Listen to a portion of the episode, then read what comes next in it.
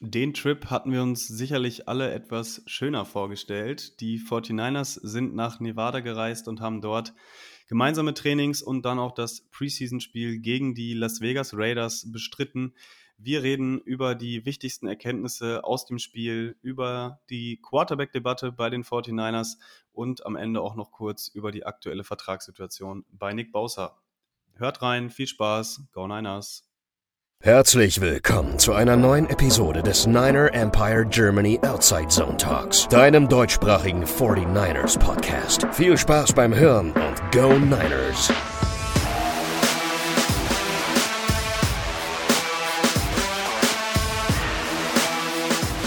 Hallo und herzlich willkommen zu einer neuen Ausgabe des NEG Outside Zone Talks. Das erste Preseason-Spiel ist vorbei. Auch das gemeinsame Training mit den Las Vegas Raiders haben wir hinter uns. Und das ist Zeit für uns, mal ein bisschen genauer darüber zu sprechen, was bei den 49ers in der letzten Woche oder in den letzten zehn Tagen seit unserer letzten Episode passiert ist. Wir wollen das Ganze ein bisschen analysieren, einordnen. Die ganzen Diskussionen auf Social Media haben einige von euch sicherlich verfolgt. Deswegen wollen wir das hier heute mal ein bisschen genauer besprechen. Ähm, bei mir ist der Lukas. Namen Lukas. Ja, grüß dich, Lars.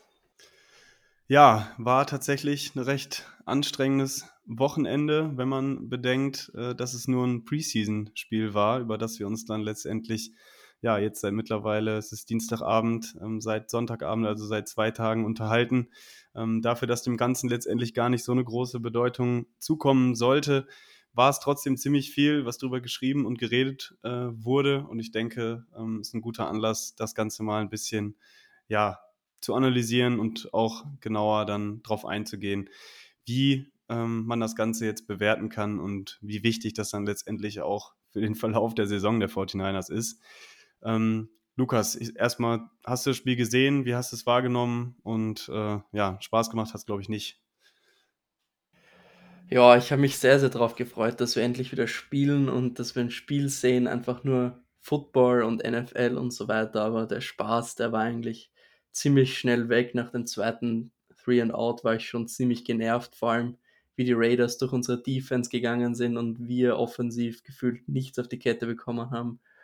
Und ja, also lustig war es nicht anzusehen und kann nur besser werden, würde ich jetzt mal sagen.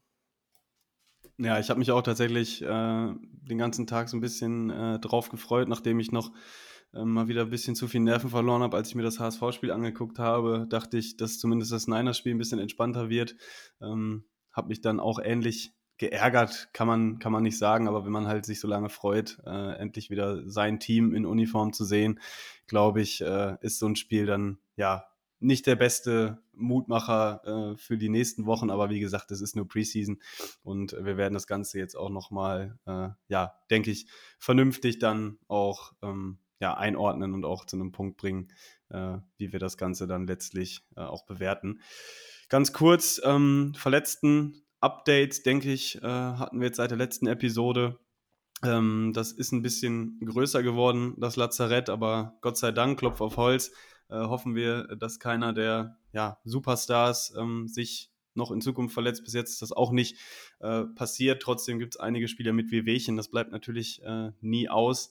Ähm, dazu noch ganz kurz, in der Preseason wurden jetzt, glaube ich, auch so gut wie alle Starter eben geschont im ersten Spiel. Das war bei den Raiders auch so, das war bei den 49ers so. Ähm, trotzdem Ray Ray McLeod, glaube ich, bin ich mir gerade nicht sicher, ob die Verletzung schon bekannt war, als wir das letzte Mal aufgenommen haben. Der hat sich das Handgelenk gebrochen, ähm, unser Returner. Da wird man sehen, wer den Spot übernimmt. Äh, gegen die Raiders waren es jetzt äh, Ronnie Bell und undrafted Free Agent Deshaun Jameson, Cornerback. Ähm, dementsprechend beide äh, jetzt eine bisschen bessere Chance, würde ich sagen, auch aufs Roster zu kommen, allein dadurch, dass McLeod ähm, ja jetzt verletzt ist, noch nicht auf der IA gesetzt ist. Wir reden da gleich kurz noch drüber, weil er uns da eine Frage von Wilhelm erreicht hat bei Instagram, um das Ganze mal so ein bisschen aufzuklären. Was ist eigentlich IA? Was ist die NFI-List? Was ist die PUB-List? Ähm, das wird ja immer so ein bisschen durch die Gegend geschleudert am Anfang der Saison. Da gehen wir gleich nochmal kurz drauf ein. Ich nenne einmal die Personalien, die noch ausfallen. Das ist einmal George Kittle, äh, der Leistenprobleme hat, der aber nächste Woche zurückkehren soll. Ähm, wieder ins Training einsteigen sollen. Äh, Robert Beal, Rookie Defensive End, Kalia Davis, Defensive Tackle, Danny Gray, Wide Receiver, äh, Linebacker Drake Greenlaw, Defensive End Drake Jackson und auch Running Back Elijah Mitchell. ein bisschen länger noch verletzt sind Oren Burks, Linebacker und Safety George Odom. Äh, die werden erstmal nicht ins Training einsteigen, könnten aber laut Kyle Shanahan zur ersten Woche der Regular Season ähm, zurückkehren. Ja, Lukas, ganz kurz, äh, vielleicht willst du uns kurz erhellen, ähm, was hat es auf sich mit IA, mit Pop Publist, mit NFI, Non-Football Injury. Ähm, wenn was offen bleibt, versuche ich da auch noch ein bisschen zu ergänzen. Gut, ich würde mal sagen, wir starten mit, ähm, die, mit der NFI-Liste. Das ist die Non-Football-Related Injury List. Und die, auf die wird jemand gesetzt, wenn er sich zum Beispiel außerhalb der Facility verletzt, zum Beispiel am College. Und deswegen war zum Beispiel auch ein Kalia Davis im letzten Jahr das ganze Jahr auf dieser Liste, weil er sich im College das Kreuzband gerissen hat. Und deswegen landest du auf der Liste, ist im Endeffekt genau dasselbe wie die PUP-List. Die PUP-List ist die Physically Unable to Perform List, wo du draufgesetzt werden kannst in der Off-Season. In der Regular Season, also nach dem Cut-Down Day, gibt es die quasi nicht mehr. Davor wirst, kannst du darauf draufgesetzt werden, wenn du zum Start des Training Camps nicht fit wirst. Du kannst davon jederzeit wieder aktiviert werden. Aber wenn du mal trainiert hast oder ein Spiel gespielt hast, darfst du nicht mehr auf die PUP-Liste gesetzt werden. Und im Endeffekt musst du dann wenn du auf der PUP-Liste bist, nimmst du keinen Roster-Spot ein nach dem Cut-Day, aber du darfst erst nach vier Spielen wieder eingesetzt werden. Und die Injured Reserved List, also die IR, ist im Endeffekt nur für die Regular Season. Dort musst du dann auch eine bestimmte Anzahl von Wochen verpassen, wenn du auf diese Liste gesetzt wirst, bis du wieder aktiviert werden kannst. Und es gibt in einem Jahr eine gewisse Anzahl von Aktivierungen von der IR. Im letzten Jahr waren das zehn. In diesem, diesem Jahr habe ich da gerade jetzt auf die Schnelle nichts gefunden. Und deswegen hatten wir auch am Ende der Saison die Diskussion, wird Jimmy G auf die IR gesetzt, weil wir diese zehn Spots schon belegt hatten. Und die IR in der Off-Season ist im Endeffekt nur dafür da, wenn jemand wirklich schon mal out for Season ist, dann setzt du ihn auf diese IR.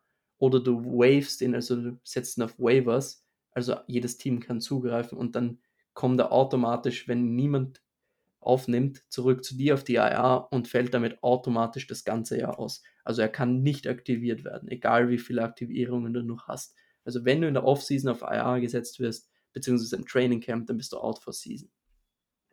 Genau, das wird auch der Grund sein, warum äh, Ray Ray McCloud jetzt weder auf die Pup-Liste gesetzt werden kann, äh, noch auf IA gesetzt wird, weil wenn er jetzt eben auf die Injured Reserve-Liste gesetzt werden würde, dann müsste er das ganze Jahr ausfallen. Ähm, man will es natürlich auch nicht riskieren, ihn zu waven, ähm, weil dann eben andere Teams die Chance hätten, ihn zu claimen. Äh, das Risiko du kannst ihn, glaube ich, gar nicht waven. Waven kannst du ja nur in den ersten vier Jahren. Ah, okay. Von einem ja. Spieler. Man, ja, Danach okay. wirst du released. Außerdem würde er uns Dead Cap kosten. Ich Mm, könnte, okay. kann da nochmal ganz schnell nachschauen, wie viel das wäre, aber es wäre, glaube ich, so 2 Millionen. Ja, ja. Und das lohnt sich einfach nicht. denke keine Option, genau. Und ja, ich meine, IA-Aktivierung, ich, ich meine, es sind acht, können auch zehn gewesen sein. Ähm, und genau, bei IA, wenn man in der Saison draufgesetzt wird, nach vier Wochen, äh, kann man dann zurückkehren. Also man muss mindestens vier Wochen pausieren. Und das sind so die ähm, Begriffe in der NFI-List, was sich da noch unterscheidet äh, zur Pup-List, ist, meine ich, dass es da gehaltstechnisch irgendwie andere Regelungen äh, gibt, dass dann gewisse Bonuszahlungen oder Zahlungen eben ausbleiben können, dadurch, dass der Spieler äh, sich eben irgendwie im Urlaub verletzt hat oder so und eben nicht beim, beim Training, so wie es beispielsweise bei Mitch Wischnowski war, äh, der da beim Gewichteheben sich da irgendwie verrenkt hatte. Aber jetzt ja auch wieder fit ist. Genau. Gut, das zu den Verletzungen, denke, ähm, oder wie gesagt, ich sagte ja schon, ich hoffe, dass niemand dazukommt. Ähm, und dann sind wir auch schon ja, beim Preseason-Spiel, bei dem Joint Practices ähm, mit den Raiders. Äh, ich denke, da sollten wir über beides noch so ein bisschen äh, sprechen. Ähm, wichtigste Verletzungsinfo hatte ich jetzt gerade natürlich unterschlagen. Ähm, Brock Purdy, Quarterback, ähm, war ja vorher äh, unter so einem gewissen Pitch-Count, kann man das nicht ganz nennen, aber er hatte eben immer zwei Tage trainiert und dann äh, einen Trainingstag ausgesetzt. Auch dieser letzte Tag, den er jetzt ausgesetzt hat, ähm, das gehört jetzt so zum letzten Schritt seines Rehabs. Ähm, den darf er jetzt auch wieder trainieren. Also er ist jetzt voll dabei und wird dann auch höchstwahrscheinlich ja, die gesamten Snaps dann weiterhin im Training Camp als QB1 bekommen. Ganz kurz noch dazu, ihr hattet ja hoffentlich äh, unsere Berichte von Lukas äh, und mir zum Training Camp gelesen. Soweit ich weiß, ähm, ist die, äh, also sind die Medienleute jetzt nicht mehr zugelassen ab dieser Woche ähm, bei den Trainings. Das heißt, diese schönen Trainingsberichte, die wir für euch aufgearbeitet haben, die wir natürlich auch von vielen, vielen anderen Reportern, die eben da waren, zusammengetragen haben. Es gibt noch Trainings. Gibt es noch? Okay. Diese Woche noch, glaube ich. Okay. Also heute okay. sollte eins sein, aber es sind noch keine Berichte da, was mich sehr, mhm. sehr wundert war heute, Donnerstag und Freitag müsste noch sein. Okay, ja, dann äh, vergesst das, aber äh, wenn es da was gibt, äh, was es aufzubereiten gibt, dann findet ihr es natürlich wieder auf unserer Homepage. Okay, ganz kurz dann äh, eben Brock Purdy kann jetzt wieder trainieren, voll auch und hat auch mit den Raiders an beiden Tagen trainiert. Ich weiß nicht, Lukas, äh, zu den Joint Practices. Ähm, was bei mir so ein bisschen aufgefallen ist oder was ich mir zumindest erhofft hatte vorher, äh, dadurch, dass die 49ers sich ja auch immer auszeichnen über ihre Roster-Tiefe, ähm, über ihren Depth auf den verschiedenen Positionen, hatte ein kleiner Teil von mir sich schon erhofft, dass man den Raiders da so ein bisschen, ja, mal zeigt, wo der Hammer hängt in diesen Trainings. Aber ich weiß nicht, wie du es wahrgenommen hast. Äh, die Berichte, ja, gingen da schon eher in eine andere Richtung, oder? Ja, auf jeden Fall. Also hätte ich jetzt auch nicht ganz so erwartet. Ich bin ja auch sehr optimistisch gewesen, dass die Tiefe, wie du es angesprochen hast, sehr, sehr gut ist. Gute D-Line-Tiefe und O-Line wussten wir, könnte problematisch werden mit den Backups. War es dann im Endeffekt auch im Game, hat man gesehen. Aber von der D-Line hört man so viel. Wir haben so viele Linebacker, hören wir immer. Und Cornerbacks haben wir auch so viele, die eigentlich um den Roster-Spot battlen. Und ja, sah nicht so gut aus. Aber im Endeffekt wäre mir das egal gewesen, hätte ich gehört, dass die Starter dominiert hätten. Und das haben sie leider auch nicht. Also das ging ziemlich hin und her, was ich gehört habe. Also viele, also unsere Defense hatte vor allem große Probleme gegen die Raiders Offense mit Jimmy G, was mich schon ein bisschen gewundert hat und was mich schon ein bisschen gestört hat, auch muss ich ganz ehrlich sagen. Aber man muss natürlich sagen, Nick Bosa nicht da gewesen. Ein Drake Jackson, auch wenn er jetzt kein super Leistungsträger oder Superstar werden wird im nächsten Jahr, hat gefehlt. Also die Tiefe auf Edge war jetzt nicht so da, aber trotzdem, wir dürfen auch nicht so abhängig werden von einem Spieler wie Nick Bosa. Wir müssen auch Spieler ohne ihn gewinnen können. Und deswegen hat mich das schon gestört, dass die Raiders da wirklich so problemlos durchmarschiert sind. Und offensiv, ja, im Endeffekt, alles, was man gelesen hat, ist vier Interceptions an dem einen Tag von Brock Purdy, am anderen Tag eine. Natürlich viel zu viel, aber abgesehen von den Picks sah das schon ziemlich gut aus, was die Offense ge gemacht hat und vor allem sehr explosiv. Christian McCaffrey immer wieder gute Plays gehabt, auch gute Runs und im Passing Game explosiv gewesen und ja, defensiv, vor allem Run-Defense, habe ich viel Negatives gelesen und ja, das muss man auf jeden Fall mal schauen, wie das jetzt mal gegen die Broncos aussieht im Preseason Game. Und jetzt spielen die Raiders Joint Practices gegen die Rams. Da bin ich auch gespannt, wie es aussieht und dann wird man mehr in Relation setzen können. Aber ich dachte schon so, die Raiders sind eines der schwächeren Teams in NFL, also für mich sicher unter Durchschnitt. Und ich hätte schon gehofft, dass die wirklich mal denen gezeigt wird, wo es lang geht, aber war leider nicht so. Aber ja, es ist jetzt ein schwerer Grad zwischen, soll man da viel reininterpretieren oder nicht. Ich sage es ganz ehrlich, ich weiß nicht, was ich tun soll, aber ich will, will jetzt auch nicht schwarz malen alles, weil im Endeffekt die Starter haben offensiv gut ausgesehen und Defense muss halt einfach noch sich eine neue Defense mit Steve Wills gewöhnen. Da wird es einige andere Dinge geben und so weiter. Also da es ist ein Work in Progress, aber natürlich wünscht man sich, dass es besser aussieht, als es jetzt mal aussah. Ja, ich glaube, das ist so der Hauptpunkt. Ne? Man hat natürlich am Ende auch nichts davon, wenn dein Team dann Trainingsweltmeister ist und dann in den Games äh, sieht alles aus wie Kraut und Rüben. Ähm, das war ja bei den 49ers dann im Laufe der Saison nicht oft der Fall. Da hat man dann ja schon ein Rad ins andere greifen sehen. Ähm, trotzdem ist das immer ein Punkt, äh, wo ich auch sage, wenn man jetzt ins sechste oder siebte Jahr mit Kyle Shanahan äh, geht, die Saisonstarts waren ja noch nie die Stärke von den 49ers, was da ein Grund für mich ist, da mal so ein bisschen, genauer drauf zu schauen, okay, ähm, wie sieht das aus am Anfang der Saison? Hat das vielleicht doch äh, eine Auswirkung, wenn die Trainings ein bisschen sloppy wirken äh, und da viele Ungenauigkeiten bei sind? Ähm, weil das letztendlich eben auch Dinge sind, ja, wenn wir darüber reden, dass die 49ers jetzt zweimal hintereinander im NFC Championship äh, Game standen, ist das schön und gut. Äh, aber besser wäre wahrscheinlich gewesen, wenn man den Weg über den First Round bei gewählt hätte, wie 2019. und was war da die Stärke des Teams? Da ist man, glaube ich, 9-0 gestartet äh, konnte sich dann am Ende der Saison ein, zwei unnötige Niederlagen noch erlauben ähm, und hat dann trotzdem den First Round bei sich letztendlich gesichert und bis, ist äh, eben bis in den Super Bowl gekommen. Das sind so Kleinigkeiten, äh, die man in meinen Augen eben nicht unterschätzen darf. Deswegen ähm, ja, gucke ich da immer so ein bisschen genauer drauf und das ist dann natürlich auch gefundenes Fressen zu sagen, siehst du, das hat sich doch angedeutet. Ähm, ja, aber letztlich, glaube ich, äh, müssen wir da abwarten. Noch sind es drei Wochen bis zum ersten Spiel in Pittsburgh. Äh, und da sollte man definitiv nicht zu viel, aber in meinen Augen eben auch nicht, nicht allzu wenig äh, reinlesen. Ja, die Joint Practices, genau, waren nicht das, äh, was wir uns erhofft hatten, aber es war eben auch bei weitem äh, nicht alles schlecht.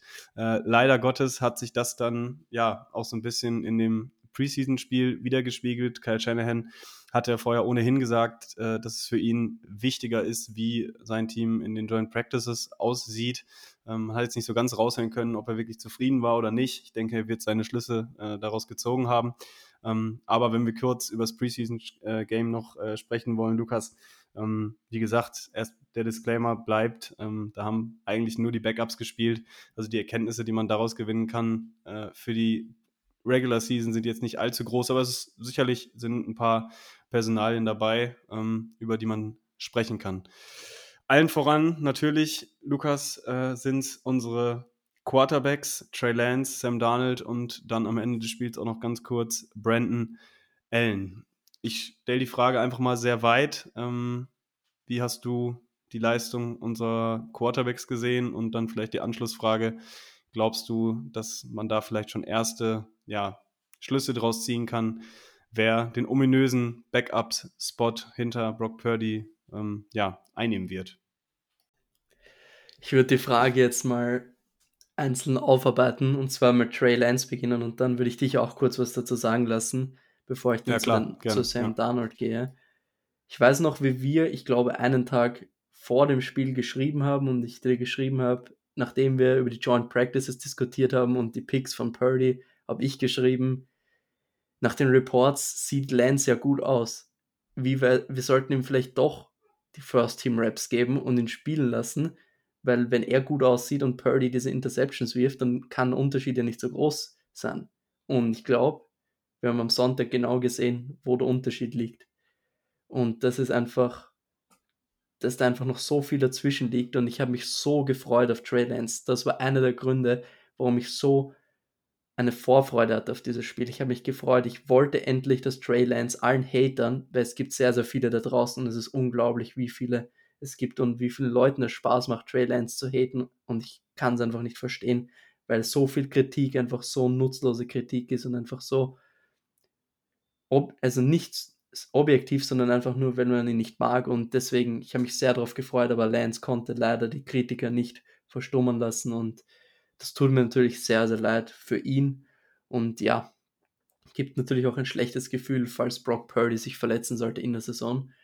Um ein bisschen auf seine Leistung einzugehen, was mein Problem mit seiner Leistung war, vor allem die O-Line war nicht gut, aber sie war bei weitem nicht so übertrieben schlecht, wie sie dargestellt wird. Wenn wir auf die Time, Average Time to Throw schauen, also die durchschnittliche Zeit, wie lange man hat zu werfen, hat Trey Lance die beste gehabt von allen drei Quarterbacks in diesem Spiel. Und Trey Lance hatte die Spieler offen. Er hat sie nur nicht angeworfen. Zum Beispiel das erste Play. Erster Read nicht offen. Zweiter Read ist offen. Er schaut hin, holt aus und zieht den Ball zurück. Und dann ist der Druck da, weil es ist ein Three-Step-Drop. Das heißt, du musst den Ball extrem schnell rausbekommen. Und Lance schafft es nicht. Obwohl er zieht sogar den Ball zurück. Er hätte ihn werfen können, aber er macht es nicht, obwohl er ihn sieht. Er vertraut nicht, die, nicht seinen Augen nicht, er vertraut dem nicht, was er sieht. Und das zieht sich schon so die ganze Zeit, seitdem Lance da ist, durch. Aber was dann wieder auf der anderen Seite heraussticht, gibt es dann wieder diese Plays, wo er es tut und dann bringt er wirklich gute Bälle an und die Accuracy, muss man ganz ehrlich sagen, war gut in diesem Spiel.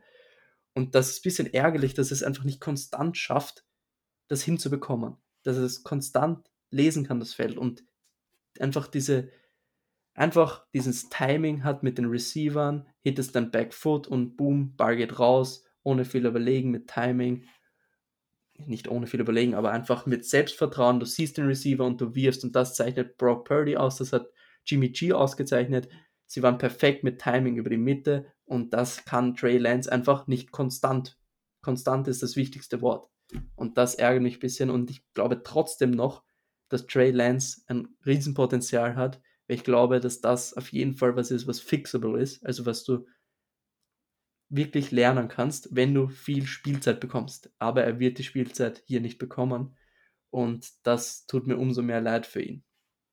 Und das finde ich echt schade. Ja, hast die wichtigsten Punkte jetzt auf jeden Fall schon gut ähm, zusammengefasst. Äh, sind für mich auch Dinge, wenn ich das sehe, ne, man hat es dann auch im Laufe des Spiels gesehen, dass er dann so ein bisschen mehr in den Rhythmus gekommen ist. Es ist eben was anderes, als wenn du auf dem Trainingsplatz stehst, ja, und, und die Gegner dich auch nicht so wirklich hitten dürfen, ähm, die Plays dann abgepfiffen werden, äh, wenn der Defender so nah an dir dran ist und einen Hit machen könnte ähm, und dann wirklich im Spiel zu spielen. Äh, man hat das in den ersten Plays, finde ich, ganz gut gesehen auch, äh, dass der Game Speed oder überhaupt diese ganze Dynamik dann auch einfach eine andere ist äh, und er dann einfach ja die Erfahrung braucht, ähm, um seinen Augen zu vertrauen, um dann äh, einfach in den Rhythmus zu kommen. Augen-Hand-Koordination, wann kann ich den Ball werfen, passt das so, passt das nicht. Ähm, dass das eben einfach Zeit braucht und eben auch nicht nur Zeit im Training, sondern eben auch vor allem Zeit in den Spielen. Ähm, deswegen ja, ist es jetzt eine kleine Sample Size gewesen. Er hatte tatsächlich, äh, wenn man nur auf die Stats schaut, könnte man denken, er hat ein wirklich super Spiel gemacht, 10 von 15, 112 Yards, äh, ein Touchdown. Ähm, das sieht auf den ersten Blick gar nicht mal so schlecht aus. Es war auch nicht alles schlecht, es waren noch wirklich gute Würfe dabei bei Third Down. Äh, ein langer, glaube ich, war es auf, auf Chris Conley, so eine In-Breaking Route. Ähm, da hatte Kyle Shannon ihn auch für gelobt. Ähm, das waren immer mal wieder so Momente, wo ich dachte, ja, jetzt kommt er in den Rhythmus rein und dann kamen aber auch wieder Würfe kurz vor Ende der Halbzeit, äh, wo er dann Defender fast in die Arme wirft.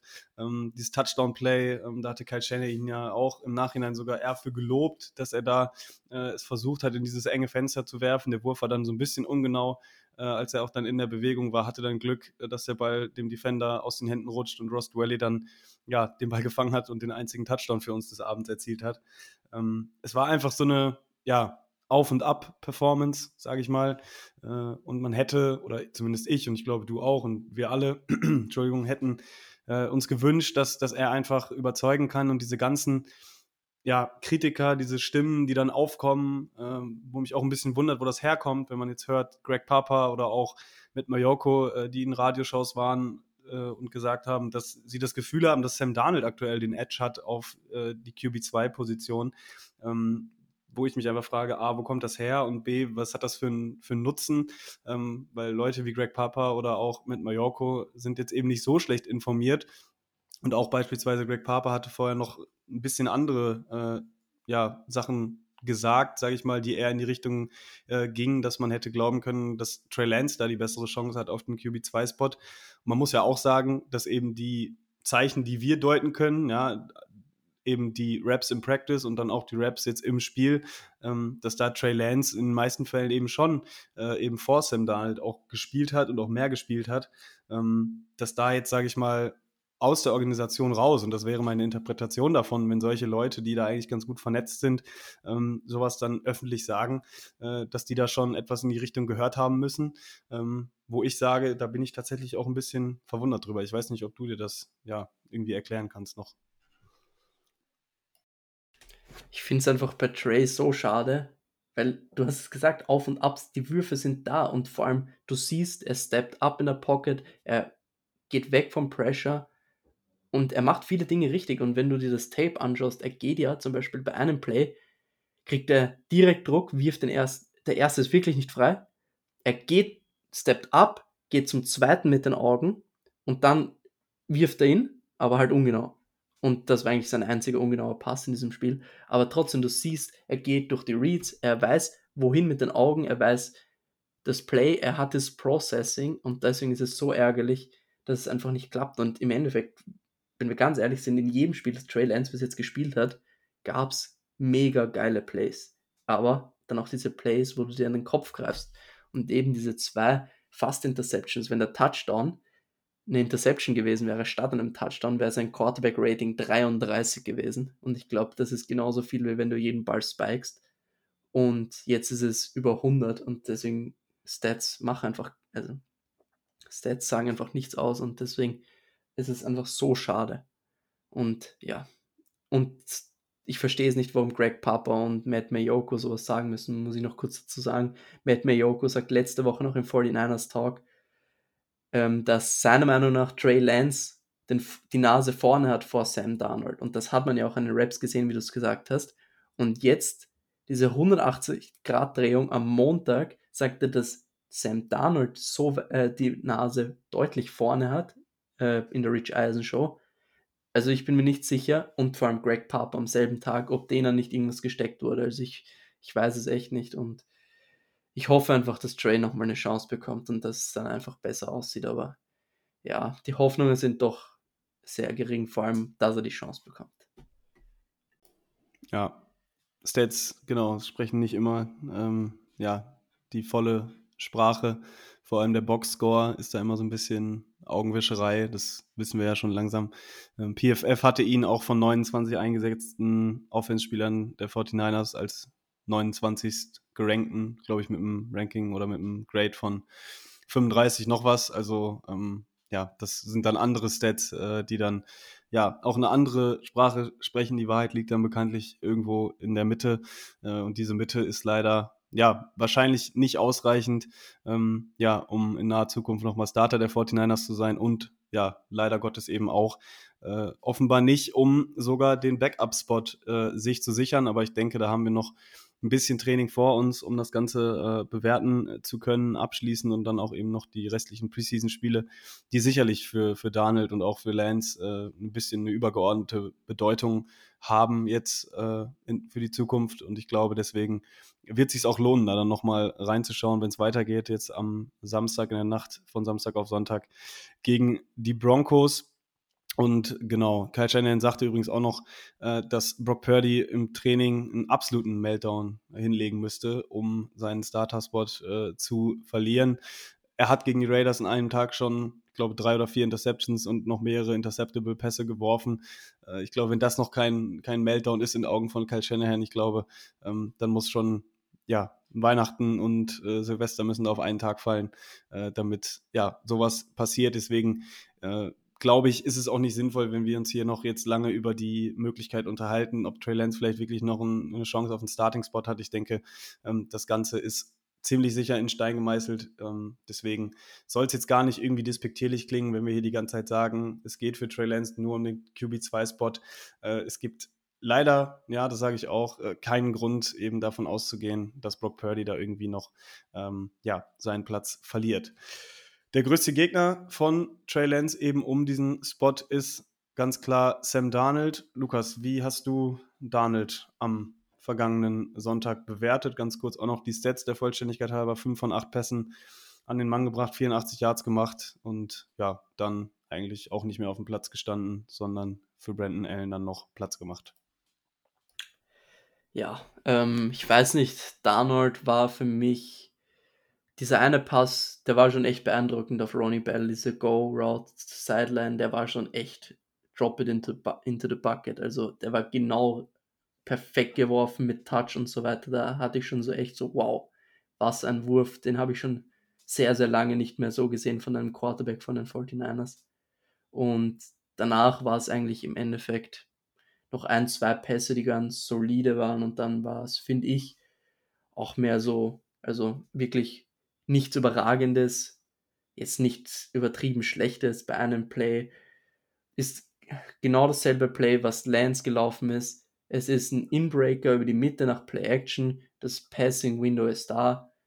Und genauso wie Lance nimmt Darnold den Wurf nicht. Darnold nimmt ihn verspätet. Lance hat, ihn, hat den Ball zum Checkdown geworfen. Darnold nimmt, den, nimmt das zweite Passing Window, was im Endeffekt kein Window war. Und drei Raiders-Verteidiger stehen bei Ronnie Bell und intercepten den Ball fast. Also beide mit ähnlichen Problemen. Ich finde, Darnold hat okay gespielt. Zwei Pässe waren, also der eine war wirklich nice, der andere bei Third Down war eine Corner Route oder eine Out Route, weiß ich jetzt nicht genau, auf Tay Martin bei Third Down, der war auch echt nett, aber sonst war es jetzt nichts Besonderes und der erste Wurf war zum Beispiel auch ein Mist, zu einem wirklich weit offenen Receiver, also ich finde nicht, dass sich Darnold jetzt so ein Schaufenster gespielt hat, dass ich danach sagen würde, der ist so viel besser als Trey Lance, so wie sie jetzt dargestellt wird. Natürlich war er besser, aber nicht viel, muss ich ganz ehrlich sagen. Ja, ich glaube, was da dann auch so ein bisschen für die Leute den Unterschied ausmacht, ist eben, dass nicht äh, diese, diese krassen, ja, Plays dabei waren, jetzt im negativen Sinne, ähm, dass da jetzt keine Fast Interception dabei war, fürs Auge zumindest, so wie es bei Lance der Fall gewesen ist, weshalb das dann die Bewertung natürlich auch ein bisschen schönt. Ich fand ihn jetzt auch nicht überragend, auch bei diesem QB-Sneak, äh, glaube ich, bei 4001 war es, ähm, wo er dann, ja, gar keinen Yard macht, weil er da auch selber irgendwie, weiß nicht, sah auf jeden Fall komisch aus. Ich kann es nicht ganz sagen. Die Leute, die es gesehen haben, ähm, werden wissen, was ich meine. Ähm, kriegt eben den Snap und läuft dann in den O-Liner rein, ohne irgendwie wirklich nach vorne zu kommen. Also äh, das kann, also da stand ein Quarterback, glaube ich, äh, im Stadion, der das ganz gut äh, kann. Der war aber leider äh, gar nicht umgezogen und auch nicht mehr in Reihen der 49ers. Deswegen ähm, ja, das war noch ein Play, was mir hängen geblieben ist, dass er da auch äh, eben den First Down nicht bekommen hat. Und insgesamt war es von beiden, ja, keine Glanzleistung. Äh, ich fand Brandon Allen, was ich von ihm gesehen habe, um das kurz überzuleiten vielleicht an der Stelle, äh, sogar mit noch am besten. Ne? Sein, wurde als einziger intercepted von den 49ers Quarterbacks, konnte da aber selber herzlich wenig für.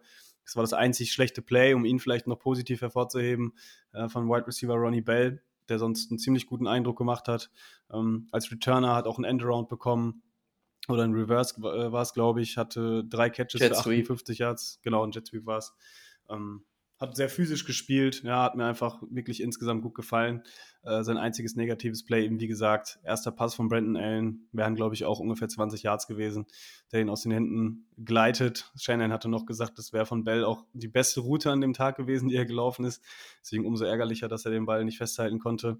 Ähm, der Ball wurde dann, glaube ich, intercepted und returned bis kurz vor unserer Endzone. War dann der letzte Touchdown für die Raiders im, im vierten Quarter äh, zum 34-7 dann am Ende. Ähm, aber Brandon Allen, ja, sollte man jetzt auch weder unter noch überbewerten. Ähm, fand ich aber so von der Accuracy her, äh, sah er noch mit äh, am besten aus, wird dann aber wahrscheinlich ja für den QB2-Spot auch nichts ausmachen, oder wie siehst du das? Ich hoffe es nicht. Also ganz ehrlich, ich habe nichts gegen Brandon Allen, aber wir zahlen so viel Geld in der Theorie jetzt für Darnold und für Lance, wenn dann einer von denen gecuttet wird und man wirklich Geld dafür zahlt, dass der nicht auf dem Roster ist, Donald oder Lance, dann ja, dann ist schon was ziemlich schief gelaufen bei einem der beiden und deswegen, ich hoffe, dass es nicht so ist und wie gesagt, wie du es gesagt hast, Allen sah noch am besten aus und ja, sah einfach aus wie ein, wie ein Wett, der halt schon ein paar Jahre da ist und der hat einfach die Open Receiver gehittet und ja, dann hat er eben Pech und mehr Snaps hatte er auch nicht. Wirklich, um da wirklich viel zu bewerten. Der Pass zu Ronnie Bell war echt schön und Ronnie Bell hat sich, glaube ich, hat gezeigt, dass er einen Roster-Spot bekommen wird in diesem Spiel. Also, abgesehen von diesem Play, war er wirklich vermutlich der beste Mann auf beiden Seiten des Balls. Und ja, ich denke mal, dass der seinen Roster-Spot sicher hat. Vor allem nach der Verletzung von Ray Ray McLeod. Ja, genau. Wenn wir jetzt mit den QBs ähm, fertig sind, ich denke, das ist auch das, äh, wo man am meisten mitnehmen kann. Ich will jetzt niemanden irgendwie in die Pfanne hauen oder so, aber leider Gottes war es eben so, dass ähm, manche Spieler nicht den, den allerbesten Eindruck ähm, hinterlassen haben. Äh, vor allem eben Spieler und dafür sind diese Spiele ja nun mal da, ja, dass die sich zeigen können, Spieler aus der zweiten, dritten, vielleicht sogar vierten Reihe, die dann plötzlich ähm, gut aussehen und sich durch gute Leistungen in der Preseason äh, dann auch einen Roster-Spot krallen. Ähm, da gab es bei den 49ers leider, das muss man wirklich sagen, äh, eher Spieler, die das Gegenteil bewirkt haben, ohne das jetzt irgendwie böse zu meinen. Ähm, mir fällt jetzt gerade beispielsweise Cameron Latu ein, Tight End, äh, der im Camp immer wieder ganz gute Separation kreiert, ja, ganz gute Routen läuft, ähm, dann aber große Probleme hatte im Training Camp, hat man immer wieder gehört, mit Drops ähm, mehrfach da auch die Verantwortung gar nicht von sich gewiesen hat in den Interviews, da sehr erwachsen gewirkt hat und gesagt hat, ja, ähm, das muss er eben äh, im, im, Kopf klar bekommen, äh, dass er diese Bälle da festhält und äh, er da auch gar kein Mitleid oder so erwartet. Ähm, er hatte auch einen Catch, ich glaube, es war dann äh, von Sam Darnold ein Pass, ähm, den er dann gefangen hat, auch für neun Yards, noch ein paar Yards after dem Catch äh, gemacht hat, dann aber sich den Ball hat rausschlagen lassen und die 49ers dann in der eigenen Hälfte äh, einen Ballverlust zu beklagen hatten. Ähm, also das waren so Kleinigkeiten. Ähm, Isaiah Oliver vielleicht äh, sei auch noch erwähnt. Äh, einer der wenigen Starter auf Nickel Cornerback ja eingeplant ähm, oder ich glaube fast der einzige Starter, der wirklich äh, gespielt hat. Da hatte Kyle Shanahan sich auch noch zu geäußert, ähm, ja, dass er einfach geglaubt hat, dass Oliver ja, sich da wohl noch ein bisschen beweisen muss. Ähm, müsste man wahrscheinlich ein bisschen im Auge behalten. Dass Oliver, der ja eigentlich als gesetzter Nickelback ähm, gekommen ist, zumindest hatte ich so das verstanden, hat auch bis jetzt alle First-Team-Raps bekommen mit der Defense, ähm, dass er da wohl seinen Spot noch nicht ganz so sicher hat. Vielleicht ein Zeichen für andere Spieler, ähm, die da im Hintergrund ganz gut gespielt haben. Embry Thomas fällt mir da ein. Äh, Sean Jameson ist jetzt nicht aufgefallen als Cornerback, hatte aber gute, gute Returns dann, als er dann für Ronnie Bell reingekommen ist. Äh, aber auch eine Stärke ähm, bei Texas von ihm, hatte da mehrere Touchdowns, glaube ich, auch nach Kickoffs. Hatte auch einen langen Return dabei, ich glaube zwei sogar. Die wurden aber beide auch zurückgepfiffen wegen Holding. Ähm, also das waren so kleine äh, Personalien, die man vielleicht noch herausheben könnte. Ich weiß nicht, hast du noch wen, Lukas, der dir äh, ja positiv oder vielleicht auch leider negativ aufgefallen ist? Puh, wenn ich jetzt mit negativ beginne, glaube ich, wird es zu lang. Also ich habe ja auch im Artikel geschrieben über alles, was mir negativ, also wirklich negativ aufgefallen ist. Und ich habe ja dann auch in die Gruppe gefragt, habt ihr noch wen Positiven für mich, weil es ist, überwiegt so viel negativ. Und positiv würde ich eigentlich nur noch ein, zwei sagen. Und der eine ist Jair Brown. Der hat mir wirklich gut gefallen. Tackling war recht, äh, war ziemlich solide, keine verpassten Tackles. Und er war einfach immer zur Stelle und gegen den Run war eigentlich ziemlich schnell in der Box. Also er war viel Single High Safety und er war ziemlich schnell unten und man hat gesehen, er ist in der richtigen Position und er ist einfach physisch gegen den Run und weiß, wo er hin muss. Und das ist mir schon positiv aufgefallen, auch wenn er jetzt kein Play wie ein Interception, ein Passbreaker oder sowas hatte. Aber er war immer in Position und er sah für mich wieder wie, einfach wie ein anderer Spieler aus wie die anderen Backups. Er sah für mich aus wie jemand, der wirklich Potenzial hat zu starten. Und das ist für mich in der Preseason auch wichtig. Es gibt so viele Spieler, die in der zweiten Halbzeit gespielt haben, die wir nie im, im Regular Season Game sehen werden. Für mich ist wichtig, Spieler wie Jair Brown, wo wir wissen, der wird irgendwann mal starten müssen, dass die abliefern. Und für mich hat Jair Brown für sein erstes Spiel und so weiter sehr, sehr gut gespielt, auch wenn er jetzt keinen Pick hatte. Und ich würde noch Cleveland Farrell ähm, erwähnen, weil er einfach den einzigen Sack hatte. Es gab auch nur zwei Pressures im ganzen Spiel, einen von Kerry Hyder und einen von ihm. Und ja, Farrell war finde ich, der beste D-Liner von allen. Und guter Pressure, ging den Run, okay. Und war auch noch bei sonst einem anderen Pass, war fast im Backfield, da kam der Ball aber ziemlich schnell raus. Also Pharrell ist, glaube ich, eine wirklich gute Edition gewesen in der Offseason. Vielleicht nicht richtig guter Starter, aber wenn der dein erster Mann von der Bank ist, dann ist er schon ein wirklich guter Mann. Und ja, hoffen wir mal, dass Drake Jackson dann ähnlich gut spielen wird wie Clellan Farrell. Ja, wer vielleicht ein bisschen unterm Radar fliegt, ist mir jetzt auch erst äh, im Nachhinein aufgefallen. Ähm, Backup Center Keith Ismail oder Ismail heißt er, glaube ich. Ähm, der hat am Ende des Spiels noch ein paar Snaps bekommen, sah relativ stabil aus. Ist jetzt auch im unoffiziellen Death Chart von den 49ers ein äh, bisschen nach oben äh, gerückt. Konnte da ein bisschen ja, Eigenwerbung betreiben, äh, weil in der O-Line muss man ja auch sagen, das hat auch das Spiel, ähm, denke ich, kann man auch als äh, ja, Takeaway mitnehmen, dass die O-Line, dass sich da im besten Fall niemand äh, verletzen sollte, ähm, weil es da auf einigen Positionen, vor allem auf den Tackles, also Leroy Watson ist, glaube ich, einer, Matt Pryor, äh, die sahen jetzt nicht bombastisch aus, um es nett zu formulieren, auch Jalen Moore, der kurzer, äh, kurze Zeit verletzt war und dann jetzt auch gespielt hat, konnte jetzt nicht so wirklich überzeugen äh, von den äh, Interior Offensive Linemen, war da Keith Ishmael schon noch einer, der ja zumindest nicht negativ aufgefallen ist und sogar da ganz gut seinen Mann gestanden hat, wird man sehen. Ähm, ob er vielleicht sogar das Roster schafft, das glaube ich eher nicht, aber ähm, dass er dann vielleicht jemand für die Practice Squad ist ähm, und dann ja auch mit in die Saison reingetragen werden könnte. Okay. Lukas, wie sieht's aus? Hast du noch Anekdoten, ähm, Takeaways, die dir noch äh, ja, auf der Zunge liegen, die noch unbedingt raus müssen? Ich würde vielleicht noch eine Positionsgruppe erwähnen, weil es einfach wenig darüber geschrieben wurde generell. Und das waren die Linebacker, weil wir ja doch ein gutes Positionsbattle dort haben um die Roster-Spots im Endeffekt. Greenlaw, Warner, Burke sind gesetzt. Und dann hast du vermutlich noch zwei Spots und darum kämpfen Marcelino McCrary Ball Demetrius Flanagan Falls, der schon mehrere Jahre jetzt da ist, dann die beiden Rookies, die Winters und Jalen Graham. Und ich fand persönlich, dass keiner von denen wirklich, außer Jalen Graham, aufgefallen ist. Also positiv. Jalen Graham im Run-Game war ziemlich präsent. Also ich fand, er war immer beim Ball. Und, aber im Passing-Game waren unsere Linebacker verloren. Also Play-Action mega hart darauf reagiert. Und zum Beispiel, es war bei mehreren Plays, war es eine Overroute genau hinter den Linebackern. Und es, sie haben einfach keinen, es muss immer tiefer, leicht tiefer werden und backpedalen als Linebacker in der Situation. Und damit genau diese Crossing Route, diese Overroute einfach nicht frei ist. Und die Linebacker waren teilweise mit dem Augen im Backfield und haben dem Quarterback zugeschaut, anstatt sich an den Receivern zu orientieren. Das hat mich persönlich ein bisschen geärgert, weil es da doch einen Positionskampf gibt. Und da ist mir wirklich keiner richtig positiv aus aufgefallen, außer eben Jalen Graham gegen den Lauf. Aber ja, mal schauen, wie es da weitergeht. Und ich würde jetzt einfach, natürlich, es gibt viele negative Dinge, aber wie ich es gesagt habe, es wird ganz wichtig sein, dass die Spieler, die potenziell in den nächsten Saisons starten werden, dass die herausstechen, wie ein Shair Brown. Und deswegen, ich persönlich schaue immer nur auf diese einzelnen Leute. Den Cam Lato hatte ich zum Beispiel im Auge. Natürlich ist er negativ aufgefallen. Dafür im Blocking fand ich ihn sehr stark. Also sicher einer unserer besten Titans. Troy Fumagali war vielleicht der beste Titan am Feld. Ist mir auch positiv aufgefallen.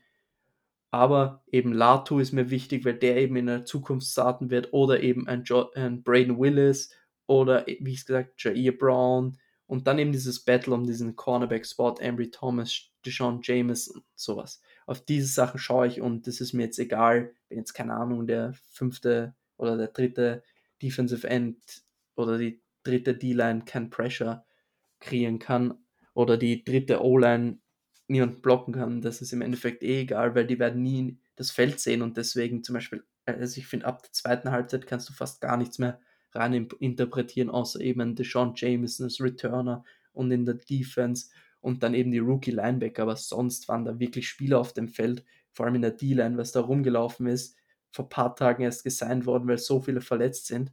Da kannst du wirklich wenig rausnehmen und deswegen würde ich nicht überreagieren auf diese Preseason. Natürlich war es für mich persönlich was ärgerlich, weil es einfach scheiße zum Zuschauen war, muss ich ganz ehrlich sagen. Und ich habe mir mehr erwartet, aber man sollte wirklich nicht so viel rein interpretieren letztes Jahr gegen die Houston Texans, die das schlechteste Team in der NFL waren, 17-0 verloren. Und deswegen nicht viel rein interpretieren und einfach hoffen, dass diese Leistungsträger, die ich, äh, zukünftigen Leistungsträger, die ich angesprochen habe, wie die aussehen und dann darauf seine, ja, wie soll ich sagen, diese Takeaways, die, das sollte man sich Gedanken machen und nicht über irgendwelche Backups, ob da jetzt kaum jemand rausgestochen ist oder irgendwelche Backups, die negativ waren, weil das ist im Endeffekt egal, weil die werden das Feld nicht so, also in so großer Wahrscheinlichkeit nie sehen und deswegen, das würde ich noch zum Abschluss sagen und ja, das war's von meiner Seite. Ja, ich glaube auch, äh, dass das sich dann damit haben sollte, ähm, dass wir uns zu diesem Spiel äh, ja jetzt genug ausgelassen haben. Ich glaube, ähm, es wird in naher Zukunft dann ohnehin in Vergessenheit geraten, dieses Spiel. Äh, und ich glaube, oder ich hoffe besser gesagt nicht, dass wir irgendwann auf dieses Spiel zurückschauen werden und sagen, ja, wir haben es ja gewusst, wir haben ja direkt gegen die Raiders verloren. Ähm, naja, deswegen, ich will das jetzt auch nicht alles schmälern, was wir gerade äh, besprochen haben. Ähm, soll nur dazu dienen, das eben vernünftig dann auch ja, zu bewerten und für sich dann auch äh, damit abzuschließen. Ganz kurz noch, ähm, wo wir das Spiel und auch die Trainings jetzt äh, abgehakt haben. Es kam vor einer halben, dreiviertel Stunde in den News rein. Tony Polin, offenbar Journalist bei sportskeeda.com, sagt mir jetzt ehrlich gesagt nicht viel. Ich kann jetzt auch nicht wirklich viel über seine ähm, Credibility sagen. Der hat auf jeden Fall ähm, geschrieben, dass die äh, ja, Vertragsverhandlungen zwischen Nick Bowser und den 49ers ja, sich ein bisschen hinziehen. Das ist angeblich ähm, sehr wenig Kommunikation zwischen den Verantwortlichen des Spielers und des Teams geben soll. Und er schrieb auch davon, dass Sources ihm gesagt haben sollen, dass es nicht out of the question ist, also dass es nicht ausgeschlossen ist, dass Bowser tatsächlich sogar den Saisonstart verpassen könnte aufgrund ähm, seiner Vertragssituation.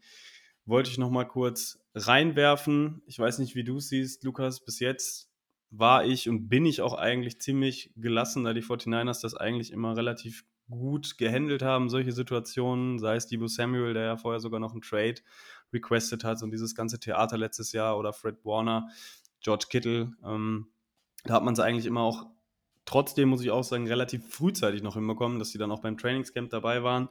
Ähm, hab mir bis jetzt noch keine Sorgen gemacht. Äh, jetzt haben wir bald zweites Preseason-Spiel.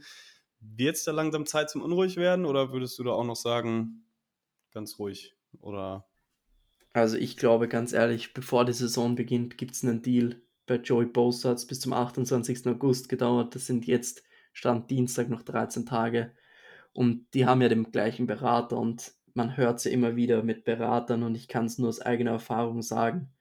Ich kenne, äh, ein Kollege von mir steigt gerade ins Beraterbusiness ein und erzählt nur immer wieder Dinge von einer Beraterfirma aus Deutschland, Fußball jetzt generell was da alles abläuft. Ich bin mit einem Nationaltormann von österreichischen Fußballnationalteam befreundet, der mir erzählt, wie seine Situation ist bei seinem Verein. Und dann sehe ich aber in den Medien, wie dort steht Geld geil und so weiter. Und er mir sagt, es ist ihm ganz egal für welches Geld, er will einfach bei diesem Verein spielen, weil er ihn liebt. Und dann lese ich aber sowas, weil der Berater in den Verhandlungen irgendwas aufführt. Also ich würde da echt immer vorsichtig sein bei diesen Beratern. Und ich glaube aber trotzdem, dass der Deal zum Abschluss kommt und ich glaube, dass Bosa, also ich kann mir das nicht vorstellen, dass er nicht in Woche 1 spielt und weil du es angesprochen hast mit dem, was da gerade aufgepoppt ist, habe ich natürlich gleich mit Twitter geöffnet und dort war die erste Meldung von irgendeiner Seite, dass da eh ein Deal zustande kommt und he's going nowhere und irgendwann gibt es einen Deal. Also es gibt so viele unterschiedliche Quellen und ich glaube im Endeffekt hat niemand richtig gute Infos. Ja, hoffen wir es. Ich finde, wir sollten es dann auch äh, dabei belassen ähm, und uns darauf verlassen, auch irgendwo, dass ja, da alles seinen Gang läuft und Nick Bowser dann auch in Woche 1 auf dem Feld steht, hoffentlich ähm, mit vielen, vielen anderen fitten 49ers-Startern, ähm, die jetzt gerne auch noch in der Preseason ein, zwei Drives spielen dürfen. Werden wir sehen, ob das gegen die Broncos so sein wird oder dann im letzten Preseason-Spiel, ähm, ob Kyle Shanahan da seinen Startern auch quasi eine Art Generalprobe gibt, bevor es dann gegen die Steelers in Week 1 losgeht. Jo, das soll es von uns an der Stelle gewesen sein. Ähm, mir hat es mal wieder sehr viel Spaß gemacht, ein bisschen über die 49ers zu sprechen. Ich hoffe dir auch, Lukas.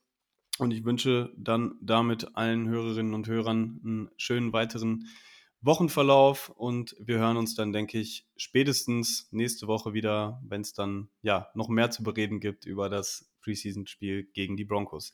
Macht's gut, bis bald, Go Niners, ciao. Das war der Niner Empire Germany Outside Zone Talk. Streamt und abonniert uns auf allen gängigen Kanälen unter ad 49 ersempireger